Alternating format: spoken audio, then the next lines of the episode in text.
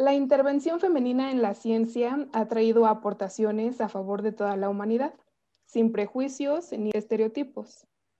Y en las ciencias agrícolas no somos la excepción. A nivel mundial, estas contribuciones están en manos del 28% de mujeres dedicadas a la investigación. Y el día de hoy tenemos el placer de entrevistar a una de ellas. Bueno, pues bienvenida doctora. Eh, estudió la licenciatura en biología en la Facultad de Ciencias de la UNAM, la maestría y doctorado en ciencias, especialista en fitopatología en el Colegio de Posgraduados Montecillo, Estado de México. También es profesora de biología a nivel secundaria en la Escuela Cristiana Fernández de Merino y en secundarias para trabajadores, coordinadora del Laboratorio de Fitopatología de Trigo en la unidad CIMI. Actualmente es profesora investigadora de tiempo completo definitiva en fitopatología, unidad de investigación de granos y semillas Unigras y profesora definitiva en la asignatura de fitopatología de la carrera de Ingeniería Agrícola en la Facultad de Estudios Superiores Cuautitlán de la UNAM. También es profesora de los cursos de fitopatología, bacteriología y virología, micología, manejo post cosecha, sanidad de semillas, cultivo de tejidos y micropropagación de la carrera de Ingeniería Agrícola de la FES profesora invitada de posgrado de Patología de Semillas, Universidad Autónoma Agraria Antonio Narro e Instituto Tecnológico Roque, Guanajuato. Profesora de cursos de actualización en fitopatología, hongos de almacén, poscosecha de granos y semillas y patología de semillas para Sistema Nacional de Inspección y Certificación de, las, de Semillas, SNITSA, Sociedad Mexicana de Fitogenética, Sociedad Mexicana de Fitopatología, INIFAP, entre otras. También es integrante del Comité Académico de Estudiantes de Doctorado de Ciencias Naturales para el Desarrollo en la Universidad de Costa Rica, Universidad a Distancia de Costa Rica, la Universidad de Guatemala, Chapingo, Universidad de Nicaragua y entre otras. Bueno, así que para dar inicio a este ciclo de entrevistas queremos agradecerle que nos haya ayudado en este proyecto, que haya aceptado este, compartir con nosotros sus experiencias y pues, ¿cuáles fueron los motivos que le llevaron a estudiar la carrera de biología y dedicarse a lo que hoy en día ejerce? Buenas tardes y muchas gracias por invitarme en esta interesante iniciativa que han desarrollado ustedes. Eh, pues cuando estaba en la prepa, y bueno, desde antes me interesaban mucho todos los organismos, me llamaban mucho la atención. Y bueno, también tuvo que ver mucho la profesora de biología que tuve en la prepa, que era muy entusiasta y siempre nos estaba invitando a actividades, etcétera. Entonces, bueno, finalmente dije, bueno, pues la carrera de biología me facilita una serie de eh, materias o de asignaturas en las cuales me permitiría eh, realizar lo que a mí me interesaba. Entonces, pues bueno, decidí estudiar biología y pues creo que fue una buena decisión. Eh, al final, eh, casi siempre los que estudiamos biología y muchas otras carreras, como no hay una especialización, te preguntan, ¿y ahora qué te vas a dedicar? Pues a todo y a nada, porque sabes un poquito de algunas cosas, un poquito más de otras, y, tienes la oportunidad de elegir campo. Pues a mí, desde que casi empecé, eh, nos impartieron el curso de, se llama Botánica 3, eh, que tiene que ver mucho con, hongos. Entonces, a mí eso me llamó mucho la atención, pero el profesor de, de, Botánica 3, que era esencialmente hongos, era un doctor que acababa de llegar en ese tiempo de su doctorado y entonces tenía pues muchas inquietudes, mucho de todo. él decía, a ver, la práctica siguiente va a ser eh, ver la fisiología de los hongos. Entonces, por ejemplo, ya nos llevaban los cultivos, como, pasa mucho en agrícola, ya tenían los cultivos listos y ya nada más nos decían, a ver, ahora me acuerdo mucho de Pilobolus, tenían el cultivo del hongo, ahora van a ver cómo reacciona ante la luz, entonces pongan la lámpara del lado derecho y el hongo se movía hacia el lado derecho para ver su fotosensibilidad. Ahora muévanlo para el lado izquierdo, ahora se iba para el lado izquierdo y después de un rato el hongo soltaba su esporangio. Entonces, pero bueno, el ver cómo estaba en realidad vivo, porque muchas materias eran, ah, pues ahora vamos a hacer una disección de una rana, ¿no? Entonces había que matar a la pobre rana y abrirla, etcétera. Entonces, bueno, eso yo creo que también me llamó mucho la atención. Al mismo tiempo, en el mismo semestre, eh, llevaba zoología 3. Y zoología 3 es básicamente estudiar artrópodos, incluyendo pues todos los insectos. Y entonces, bueno, nos relacionamos con un doctor, vamos a trabajar con Tribolium castaneum y Tribolium confusum, que son los insectos que afectan al trigo. Entonces llevábamos el trigo, lo poníamos en recipientes y poníamos nuestras colonias y les poníamos determinados tratamientos y veíamos cómo reaccionaban. Entonces todo eso, pues claro, al paso del tiempo decías, ah, pues sí es lo que me gusta. Y bueno, pasó el tiempo y eh, terminé de estudiar, bueno, casi de manera simultánea, hace rato que mencionaban mis trabajos previos, pues bueno, como muchos estudiantes en México, había que trabajar y estudiar por diferentes situaciones, principalmente la económica, ¿no? Entonces, bueno, soy de una familia con ocho hermanos y yo soy la número tres, entonces ya se imaginarán, este, había que, empezar a trabajar. Casualmente, eh, a un amigo le invitaron a trabajar en esa escuela, en la secundaria particular, eh, bueno, de monjas, y él eh, llegó a trabajar ahí y le empezaron a decir, oye, ¿y no conoces a alguien que pudiera dar matemáticas? Sí, cómo no.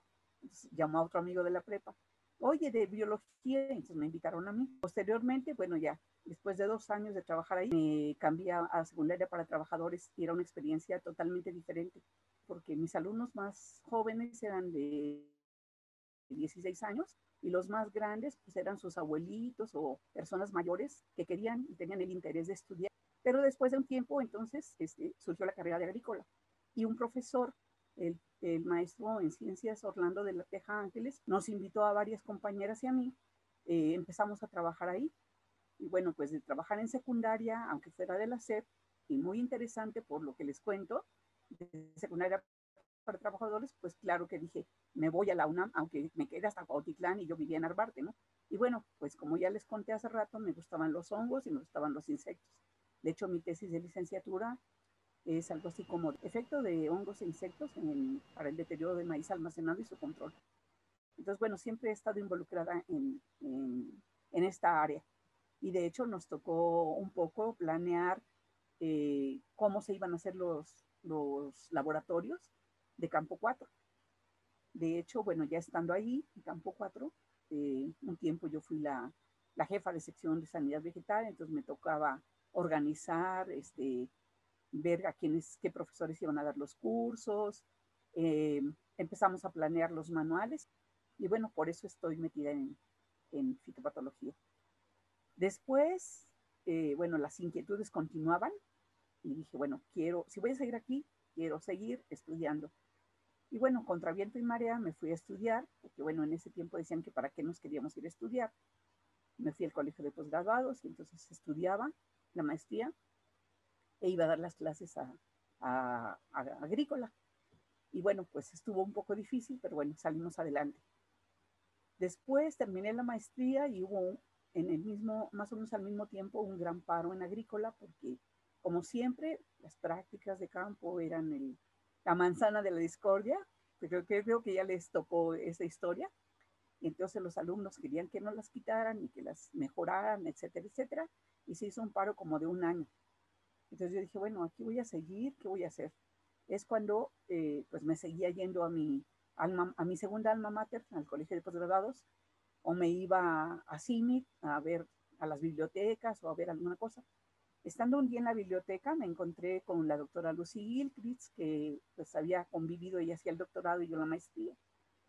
Y me dijo, ¿y qué andas haciendo, Rosita? Le dije, pues me estoy entreteniendo aquí porque como hay, huelga, pues vine a ver qué aprendo me dijo, ¿no quieres venirte? Ya la coordinadora que está de fitopatología en el laboratorio de trigo ya se va.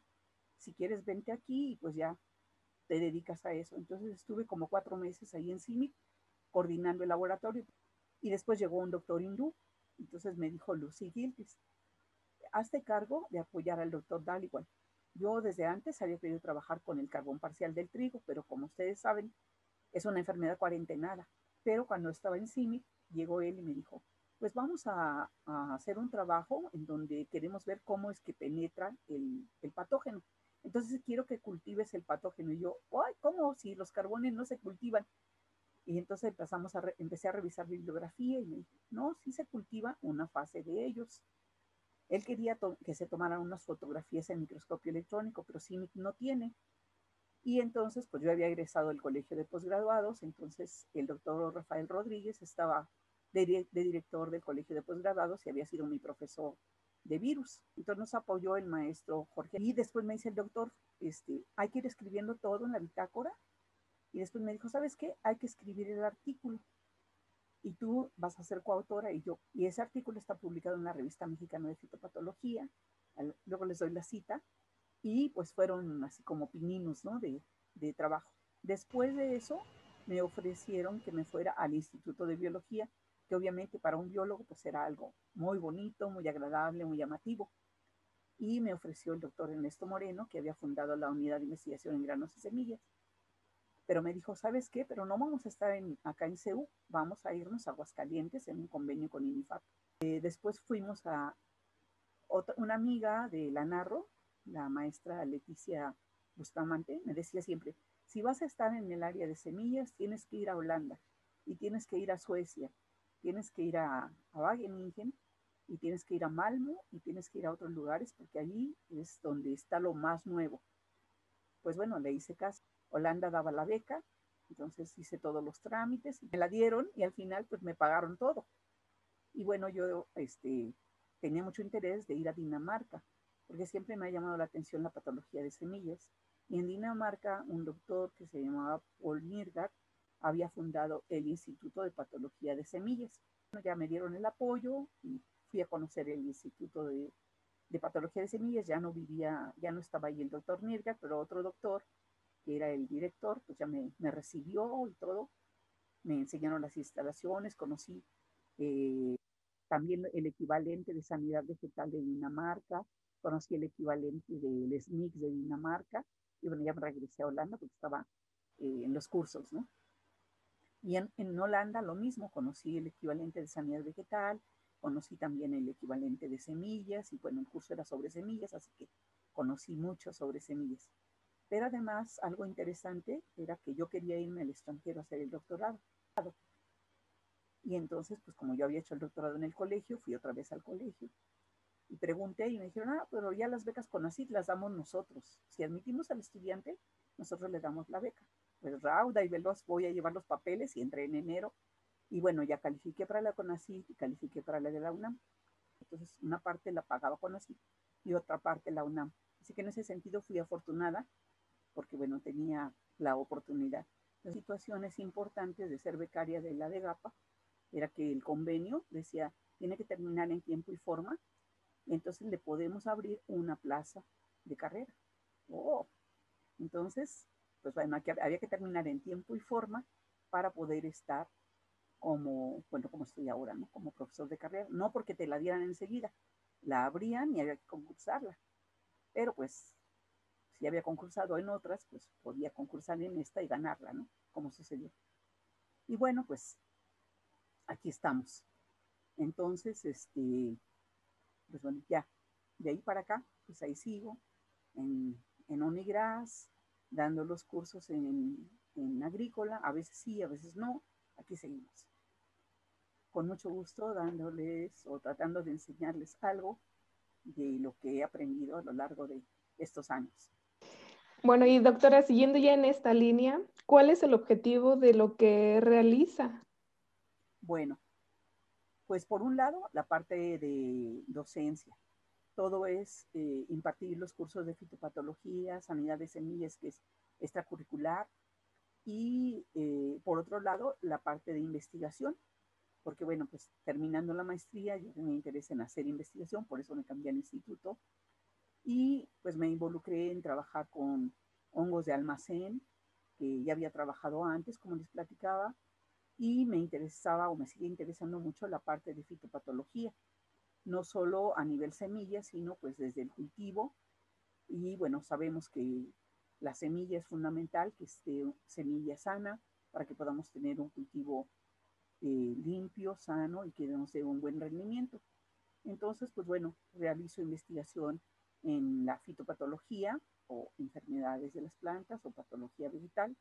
Y como decimos, bueno, intentamos ser los médicos de las plantas, en donde la prevención es lo más importante y pues he realizado mucha investigación en cultivos básicos como maíz, trigo, cebada, principalmente y ha sido como el más constante, frijol, pero también he incursionado en, por ejemplo, trabajar con vainilla y la problemática de, desde la raíz, las antracnosis y demás, y semillas de, cultivos forestales como caoba, como otros, pues también con las interacciones con, por ejemplo, la Universidad de Guadalajara o la NARRO o el SNICS o el, este, el Centro Nacional de Recursos Genéticos del INIFAP, pues he estado muy relacionada con diferentes semillas, no solo de cultivos este, domesticados, sino también con algunos silvestres, por ejemplo, frijol silvestre,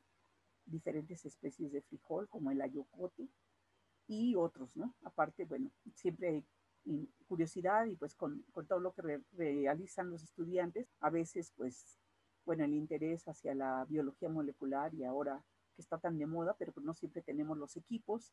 Tuve la oportunidad de ir al Silvestab, a Irapuato con la doctora John Simpson, y ella me facilitó. Yo quería trabajar 200 cepas, pero pues nada más pude trabajar 10. Pero bueno, pude incluir por lo menos ese pinino dentro de mi tesis de, de doctorado. Y por cierto, bueno, por eso me dieron un premio de la sociedad cuando presenté ese trabajo. Después, con ese mismo o durante todo ese tiempo que estaba, no todo el tiempo, pero ya que tenía muchos resultados de esos proyectos, me invitaron a Puerto Rico a un taller precisamente de tizón común de frijol, que era mi tema de tesis. Actualmente estamos con un proyecto de almacenamiento de maíz en condiciones herméticas, pero además le agregamos eh, algunas plantas que sabemos que pueden, bueno, suponíamos por revisión bibliográfica que podían tener un efecto insecticida o al menos eh, que modificar el comportamiento de algunos insectos para tratar de evitar las pérdidas en post cosecha, porque son muy importantes. Ya que cosechamos, ¿qué vamos a hacer con lo cosechado y cómo lo vamos a preservar? Y bueno, esos son los proyectos que tenemos ahorita. Eh, algunos sobre pudriciones de raíz, de frijol, que seguimos haciendo, algunos tratamientos, eh, trabajos en invernadero. Hemos, he trabajado con muchos estudiantes, también con algunos aceites esenciales para lograr determinado control natural de algunos patógenos, tanto in vitro como en vivo. Algunos, pues, los trabajos fueron premiados en los congresos nacionales o internacionales y pues bueno, ahí seguimos. Más o menos es lo que hacemos. Muy bien, doctora. Este, qué interesante lo que nos platica. Pues consideramos sin duda alguna que la fitopatología es primordial para las y los productores del mundo y que pues actúa en beneficio de la humanidad. Pero pues igual de, de esta manera estamos conscientes que dentro del agro mexicano existe pues eh, una problemática de género. ¿Usted a, a cuáles se ha enfrentado eh, por el hecho de ser mujer? pues generalmente ha, sido buena la, recepción. Algunos, algunos campos o otras personas de diferentes instituciones, como que son recelosos de que tú participes. Eh, de hecho, recuerdo, no, no fueron mis colegas, pero recuerdo cuando iniciábamos los cursos de patología, bueno, que en aquel tiempo se llamaba Seminario 5, podíamos hacer prácticas intrasemestrales dentro del, semestre. Entonces empezábamos a buscar lugares en donde llevar a los estudiantes y pues yo en, en algunas ocasiones fui a Morelos porque era lo más cercano o el Bajío, ¿no? Y fui a Morelos y para buscar lugares, hacer la ruta y después solicitar el transporte y llevar a los alumnos. Y me acuerdo mucho de algunos comentarios de personas de Morelos. Oiga, no, usted no puede entrar al cultivo oiga, pero pues nada más voy a sacar esas hojitas de melón o de este, sandía. No, no, no. Usted dígame qué necesita y yo se las traigo. Porque cuando las mujeres entran a los campos, pueden marchitar las plantas. Y yo, pero si no las voy a pisar, o sea, yo, iba en otro sentido, yo no las voy a pisar, ¿no? Pero él me decía, no, no es bueno que las mujeres entren a los campos por determinadas creencias, a lo mejor porque estabas en tu periodo y pensaban que iba a ser dañino, etcétera. Esa es una que recuerdo hace mucho tiempo, ¿no? Pero bueno, no me causó mayor problema, pues bueno, muchas gracias, este, me dio las hojitas que tenía con, con la semicilla y pues bueno, ya le dije que si podíamos ir con alumnos, etcétera. Ya cuando fuimos, pues sí nos recibió, pero no nos dejó entrar a la parcela. O sea, nada más desde fuera ver todo, porque no eran tantas alumnas. Ahorita la proporción de alumnas en agrícola es muy alta. En aquel tiempo era la inversa, ¿no? Poquitas alumnas, muchos varones. Pero bueno, en algunas otras ocasiones, pues sí digamos que he, visto o he vivido algunas situaciones un tanto incómodas con algunas personas que pues piensan como que ellos son los dueños del cultivo o los dueños del tema y como que no quisieran que tú participes. Pero te digo, pues no ha sido tanto, más bien yo creo que como cosas contadas y más bien quisiera pensar que eh, he tenido como algunas situaciones desagradables, pero no por ser mujer, sino por como cuestiones ideológicas, tanto en la facultad o en otros lugares o cuando era estudiante, que como que no estaban de acuerdo en lo que yo planteaba y pues no se, no se hacía una cierta negociación o algo. Entonces, pues no lo considero como razón de género, sino a lo mejor, pues, preferencias o simpatías, no sé cómo llamarle, sabemos y compartimos que pues a lo largo de la vida pues hay muchos retos que nunca van a ser la excepción. Eh, ¿Cuáles han, esas, han sido esas, eh, esos retos que le han implicado a usted que hoy en día sienta una satisfacción profesionalmente hablando? Cuando empezamos a desarrollar toda la actividad en, en, agrícola, eh, que empecé con otra compañera, pues no había nada, ¿no? Este, había que, el reto era, o sea, no, no había nada, me refiero, no había programas, no había manuales de prácticas, no había reactivos, no había nada. Entonces, pues hay que organizar las cosas y hay que desarrollar esos manuales. No digo que lo hiciera sola porque teníamos de, profesor este, que daba los, eh, digamos, titular y nosotros éramos de laboratorio, eh, un doctor que era fitopatólogo bueno, es fitopatólogo, que después fue director de sanidad vegetal, pero él trabajaba a tiempo parcial. Entonces muchas veces nos decía, no, no nos veamos en Cuautitlán, él trabajaba en Fertimex. Entonces veámonos ahí en Fertimex y empezamos a trabajar con él muy a gusto. También eh, con una doctora que venía de Estados Unidos, era la viróloga. Ella había estudiado en, en Nueva Jersey, en la Universidad de Rogers, y estaba casada con un doctor que era doctor en matemáticas y ella pues era doctora en, virología y empezó a trabajar en Cuautitlán. Muy amable, este, pues nos enseñaba muchas cosas que nosotros pues, sí sabíamos muchas cosas, pero otras no. Y entonces ellos fueron nuestros guías principales.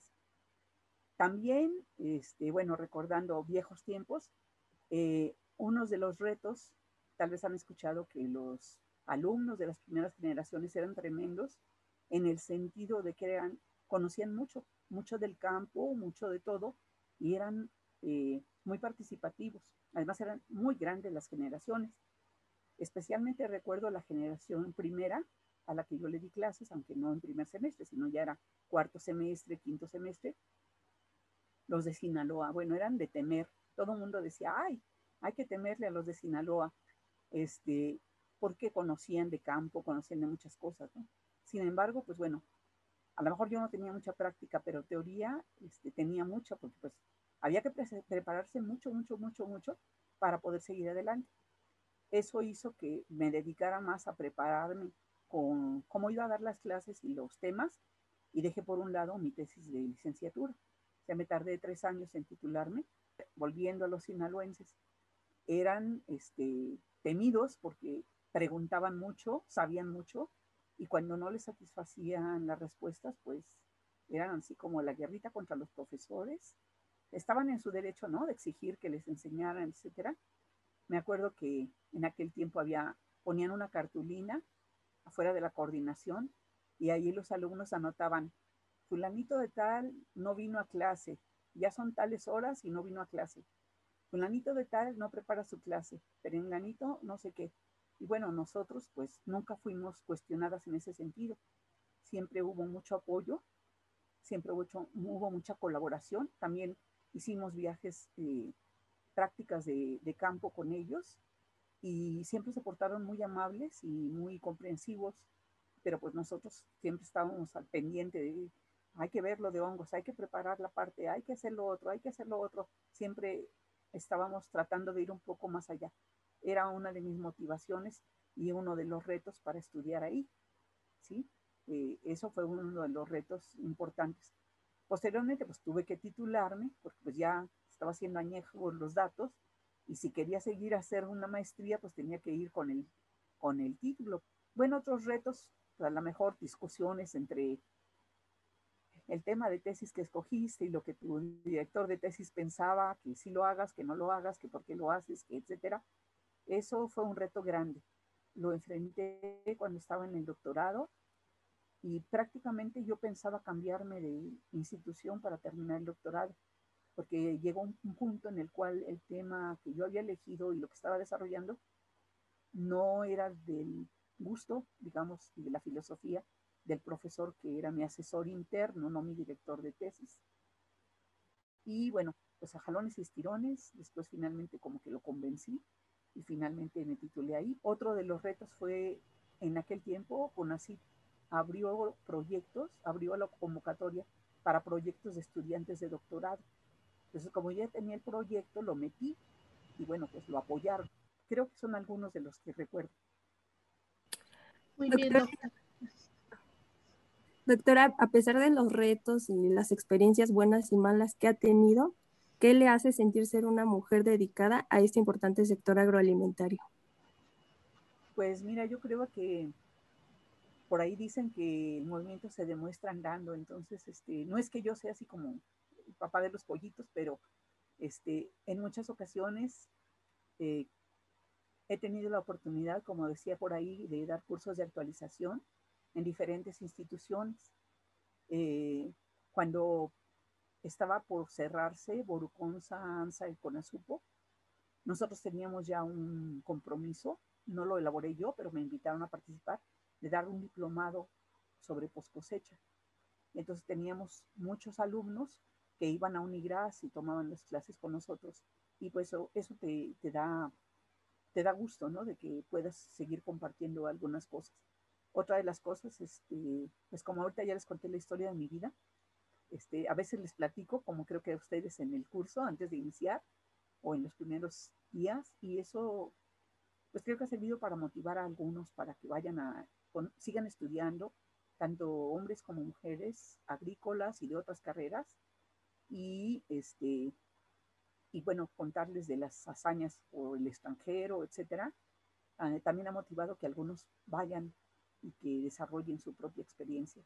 Entonces, pues eso, este, pues me hace sentir que de alguna forma estimulas y apoyas a otras personas que vayan formándose. Entonces, pues siempre hay retos, como les decía, pero bueno, siempre hay oportunidades, ¿no? Eh, en algunas ocasiones, pues me han invitado a dar algún curso en algún lado, una plática, y después me invitan a que participe en algún comité de estudiantes o que vaya a dar unas pláticas a otra universidad, o por ejemplo, cuando me invitaron como, como profesor de patología de semillas al, al, al tecnológico de Roque, yo había dado algunos cursos ahí, bueno, pláticas nada más un día, una hora, dos horas, y esa vez di todo el semestre porque ellos no tenían profesor, entonces iba cada 15 días, todo el día era sanidad de semillas en, en Roque, y este, pues bueno, ahí se desarrollaron varias actividades, tampoco tenían mucho en sus laboratorios, pero bueno,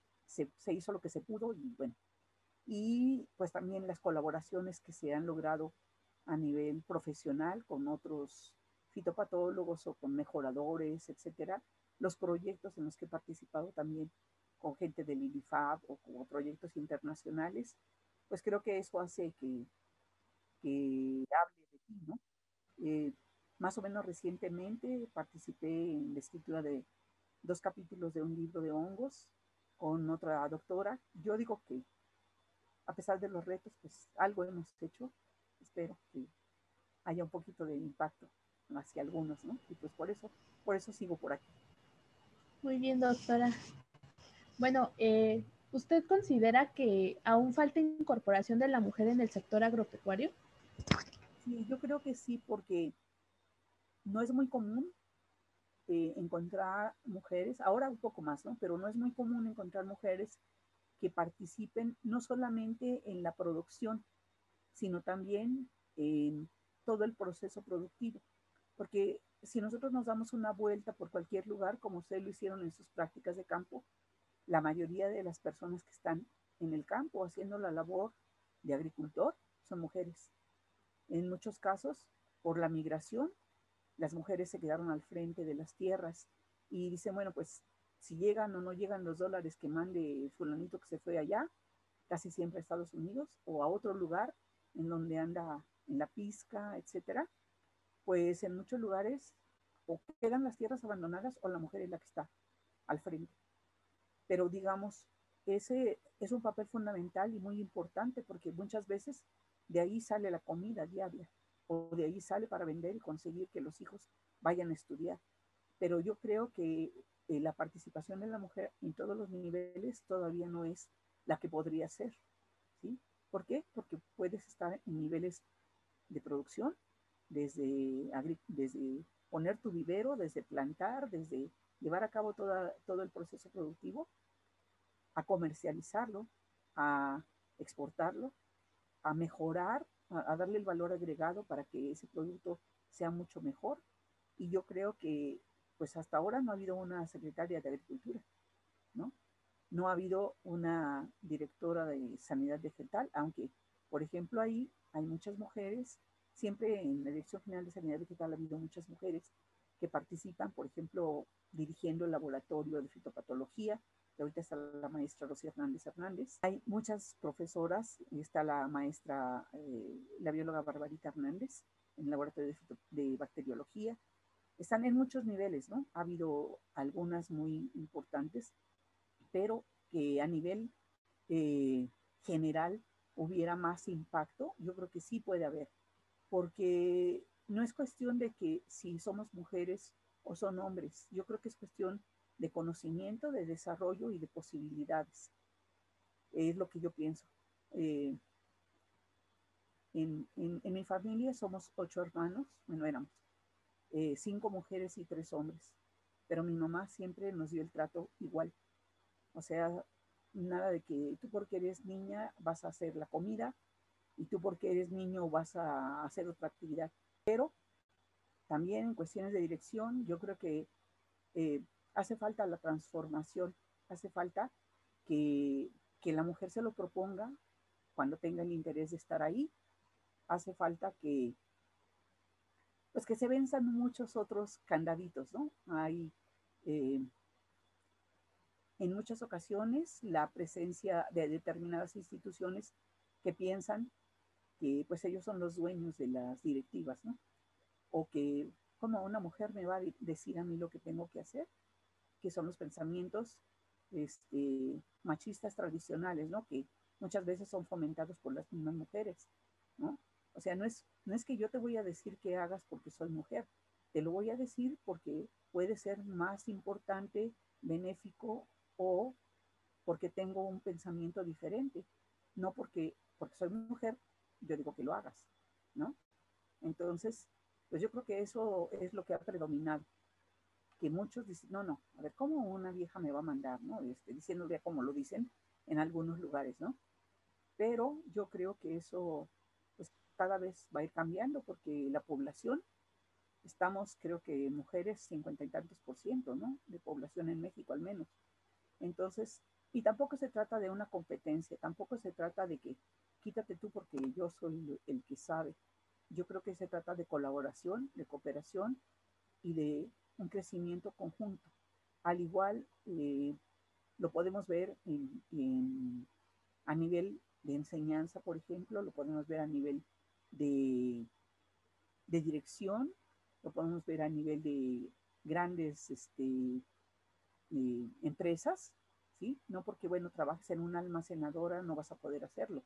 Porque, bueno, si tienes el conocimiento, pues lo puedes hacer y puedes este, dirigir, ordenar, sugerir, bueno, ordenar en el sentido de que se acomode de tal o cual forma, ¿no?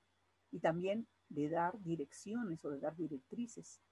Y pues eso lo vemos con muchas líderes que hay, ¿no? Eh, que tendríamos que a lo mejor tomar el ejemplo o algunas ideas. Y no es que se trate de desplazar, se trata de, pues yo también tengo las capacidades y también lo puedo realizar, creo yo.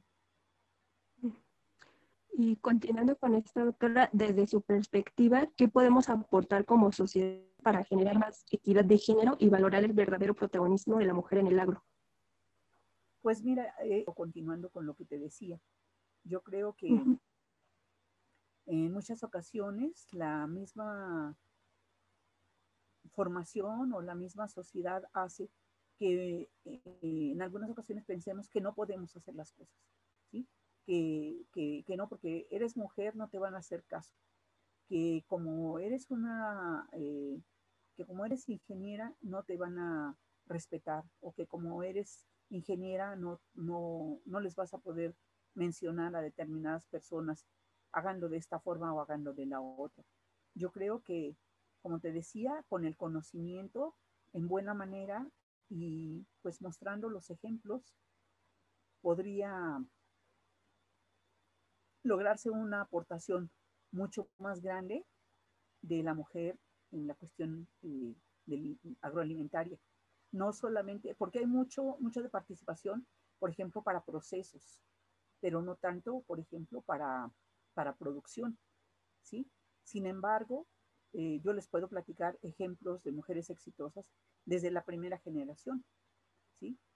Que están al frente de invernaderos, que producen este, comida gourmet, entonces no es que sea imposible lograrlo. Y este, el asunto es tener el conocimiento y llevar a cabo el evento, ¿no? Llevar a cabo la influencia que tengas.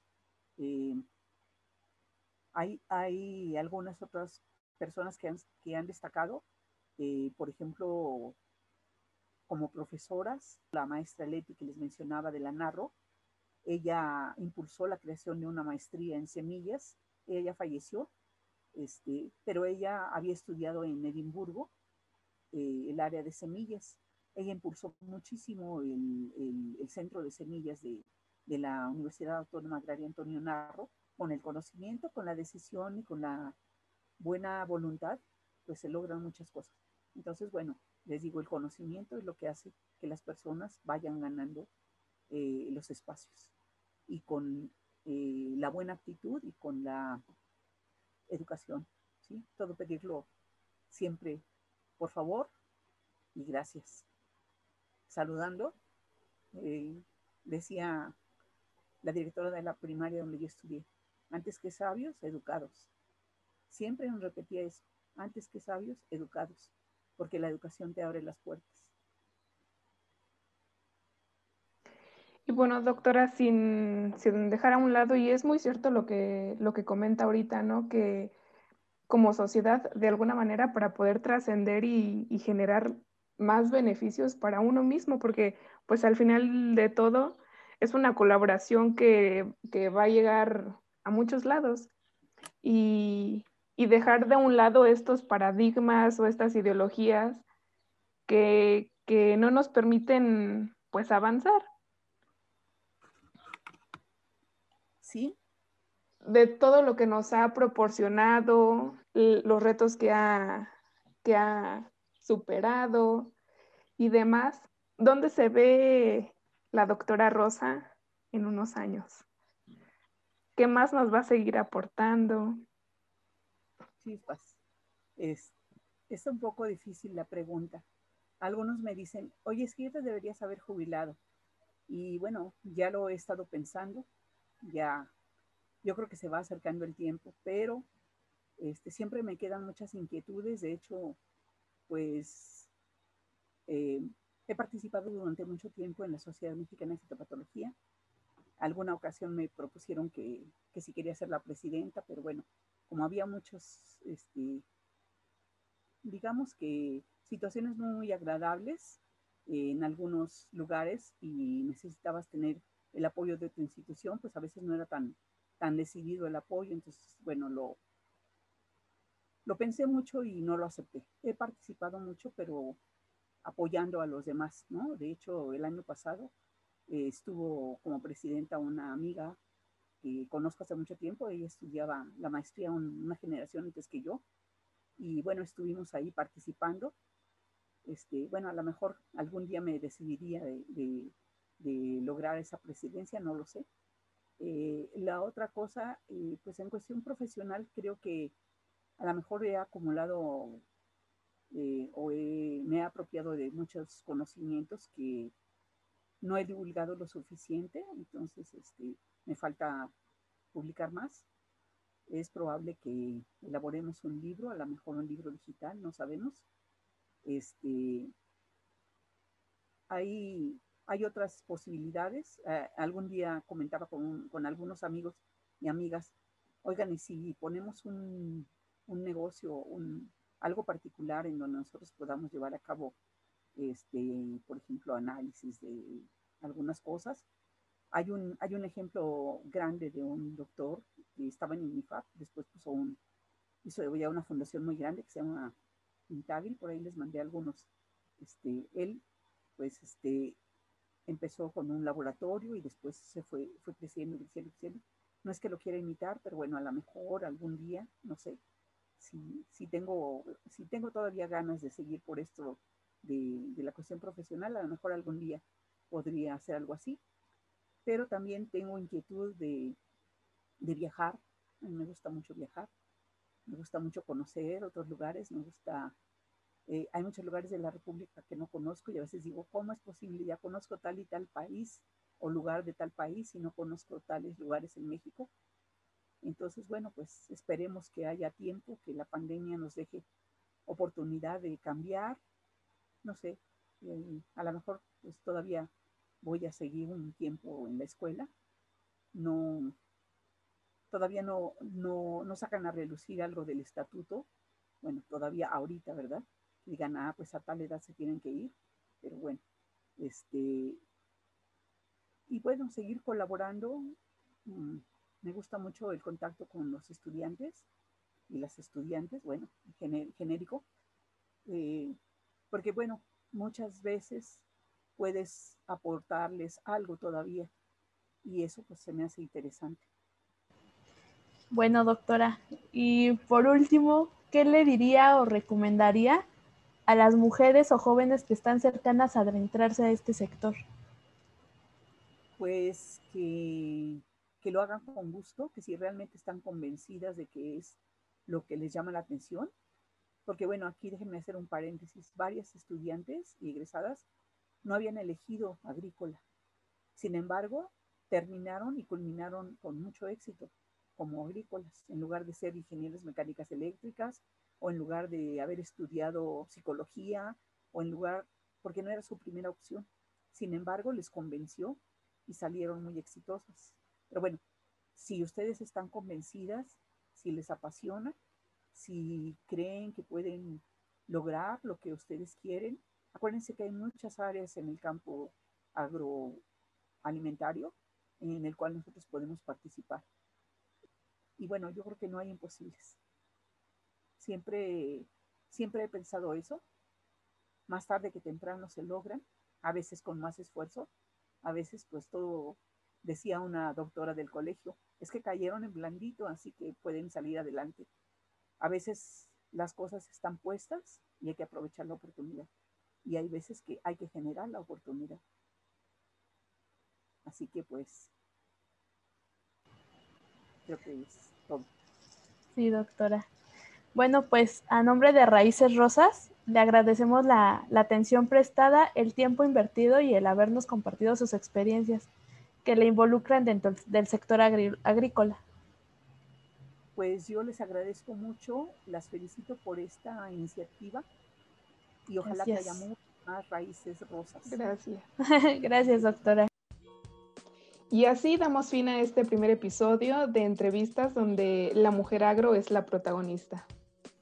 Te invitamos a que le des me gusta, compartas este video y te suscribas al canal para que vayas de la mano con Raíces Rosas, un espacio creado por mujeres para mujeres.